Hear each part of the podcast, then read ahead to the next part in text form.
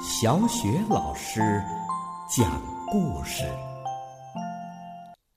每个故事都是一次成长之旅。宝贝儿，欢迎收听小雪老师讲故事，并关注小雪老师讲故事的微信公众账号。宝贝儿，快要到圣诞节了，所以呢，小雪老师想给宝贝们讲几个有关圣诞节的故事。那今天呢，小雪老师带给你的故事是《爸爸和圣诞老人》。这个故事的作者呢是来自法国的让·德·布吕诺夫，由功勋编译，浙江教育出版社出版。爸爸和圣诞老人。一天呐，小猴子泽飞。对他的好朋友小象亚瑟、帕姆、弗洛尔和亚历山大说：“你们知道吗？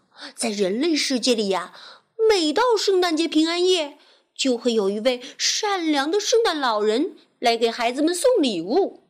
他留着长长的胡子，穿着一件红袍子，戴着一顶尖尖的帽子。”总是在孩子们睡着的时候，从烟囱里爬进孩子们的房间，把礼物悄悄地塞进孩子们放在床头的袜子里。我们给圣诞老人写信，让他来大象王国，好不好？亚历山大说：“哇，这主意太棒了！”亚瑟问：“可是，在信上我们要写些什么呢？”帕姆建议：“我们把我们想要的礼物告诉圣诞老人。”弗洛尔说：“在写信前，我们该好好的想一想。”于是啊，大家都安静了下来，开始思考这个问题。泽菲想要一辆自行车，弗洛尔想要一个洋娃娃。亚历山大想要一个捕蝶网，而亚瑟一直盼望着能有一辆轰隆隆开动的小火车。大家想好了想要的礼物后，就让泽菲赶快给圣诞老人写信，因为泽菲的字写的最好看。于是啊，泽菲坐下来，开始认真的写信。很快，泽菲的信就写好了。大家把信装在一个信封里，准备寄给圣诞老人。这时，亚瑟想起来，信封上必须要贴邮票才行。他们在信封上贴上邮票，还签上了自己的名字，然后啊，高高兴兴地把信放在了邮筒里。每天早晨呢，这五个好朋友都会一起出现在大象王国的皇宫门口，等待着邮递员的到来。邮递员的身影一出现，他们就飞快地跑过去迎接。可是，唉，邮递员在邮包里找了半天，也没有找到圣诞老人给他们的回信。这真是太令人失望了。每次啊，这五个好朋友见过邮递员后，都是一副垂头丧气的样子。一天呢，巴巴国王看见了他们，自言自语地说：“哎，这些孩子是怎么了？”看上去好像很不开心呐。于是啊，爸爸把孩子们叫到身边，问：“孩子们，发生什么事儿了？”泽飞把给圣诞老人写信的事儿完完全全的告诉了爸爸。爸爸说：“那可能是因为圣诞老人现在没有时间给你们回信吧。”别担心，孩子们，去玩吧。你们呐，倒让我想到了一个好主意。爸爸拿出烟斗抽了起来，他来来回回的边走边思考。以前我怎么没有想到邀请圣诞老人到大象王国来呀？突然，爸爸停住了脚步。我必须现在就去找圣诞老人。如果我邀请他来，我想他不会拒绝的。下定决心以后啊，爸爸立刻找到了赛斯王后，请他帮自己收拾东西。赛斯王后也想一起去，可爸爸觉得他最好是留下来帮着治理国家。况且，圣诞老人也许不喜欢一下子有许多的陌生人去找他。经过一段愉快的旅途，爸爸到达了欧洲。他没有戴王冠，这样啊，就没有人能认出他来了。爸爸找到了一家古朴干净的旅馆。住进了一间舒适的房间里，他脱掉衣服，开始洗漱。洗漱完，人总会感觉很舒服。爸爸正在满意的擦着身上的水珠，突然，他听到了一种奇怪的声音：吱吱吱，吱吱吱，吱吱吱吱。咦？这是什么声音呢？他轻声的说道。他尽量不弄出声响，仔细的查看着四周的情况。突然，他看见三只老鼠。这时，最大胆的那只老鼠开口说话了：“你好，大象先生。”以后我们能有幸在这里经常和你见面吗？哦，恐怕不行啊。爸爸有些歉意地说：“我只是路过这里，我在找圣诞老人。”你要找圣诞老人？哦，他就住在这里，就在这幢房子里。我们和他很熟的。小老鼠说。我们带你去找他。爸爸高兴极了，哎呦，我可真是太幸运了！他立刻穿好衣服，跟着三只小老鼠上了楼梯。三只小老鼠把爸爸带到了房子最顶层的阁楼上。快，我们去把圣诞老人放下来。那只最大胆的老鼠说：“接着，爸爸就看到他们跑到一个角落里，把一个穿红袍的小人儿带了下来。”三只小老鼠高兴地对爸爸说：“这就是圣诞老人，他一整年都会安静地待在这里。啊，对，哎，只有圣诞节的时候，人们才会把它拿走，呃，放在圣诞树上的。”爸爸说：“哎呀，可这不是我要找的那个圣诞老人呐！我要找的呀是活着的圣诞老人，是真的圣诞老人，不是玩偶。”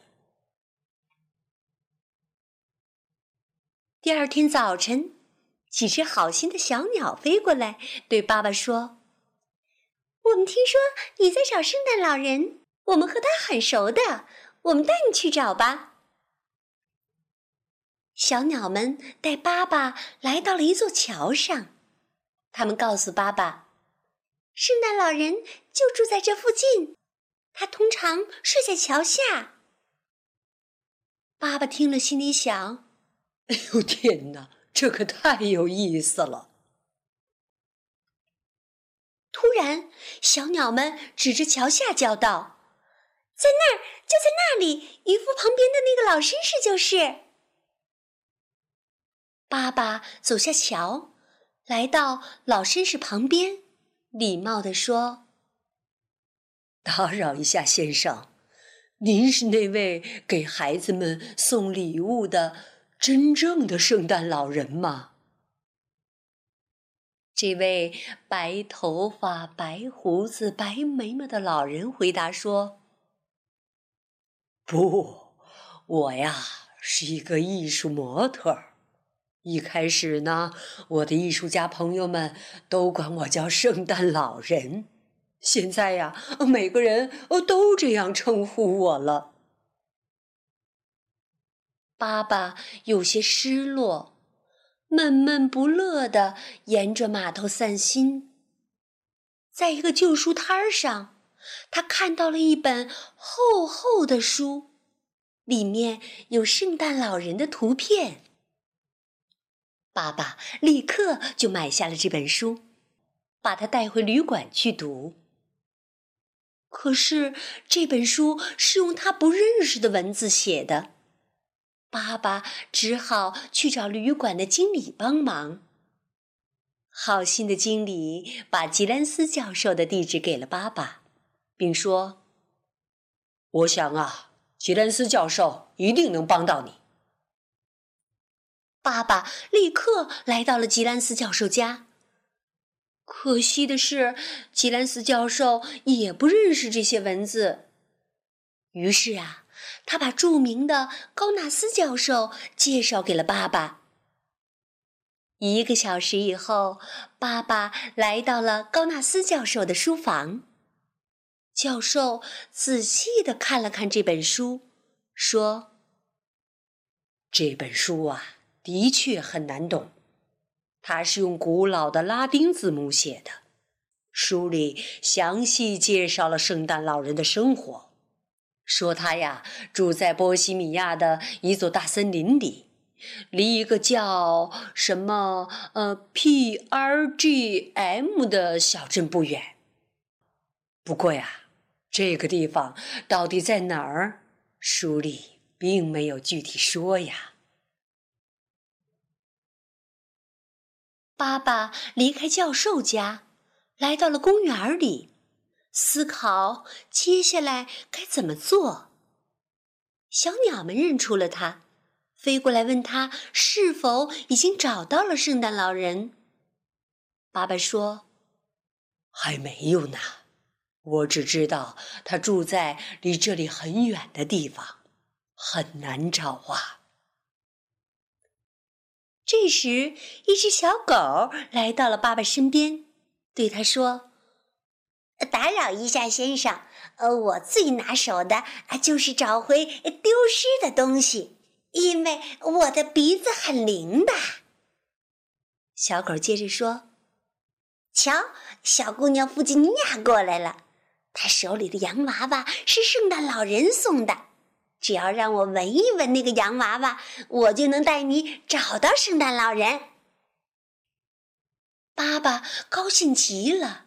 他跑去买了一个很漂亮的新洋娃娃，和弗吉尼亚做了交换。爸爸把圣诞老人的洋娃娃递给了小狗，让它闻了闻，然后又赏给了他一块糖。宝贝儿，那么这个小狗是不是能够带着爸爸找到圣诞老人呢？在明天的小雪老师讲故事当中啊，小雪老师会继续为你讲述爸爸和圣诞老人的故事，别忘了到时收听哦。接下来呀，又到了我们读古诗的时间啦。今天呢，我们朗诵的古诗是《长安遇逢住》。长安遇逢住，韦应物。客从东方来，衣上灞陵雨。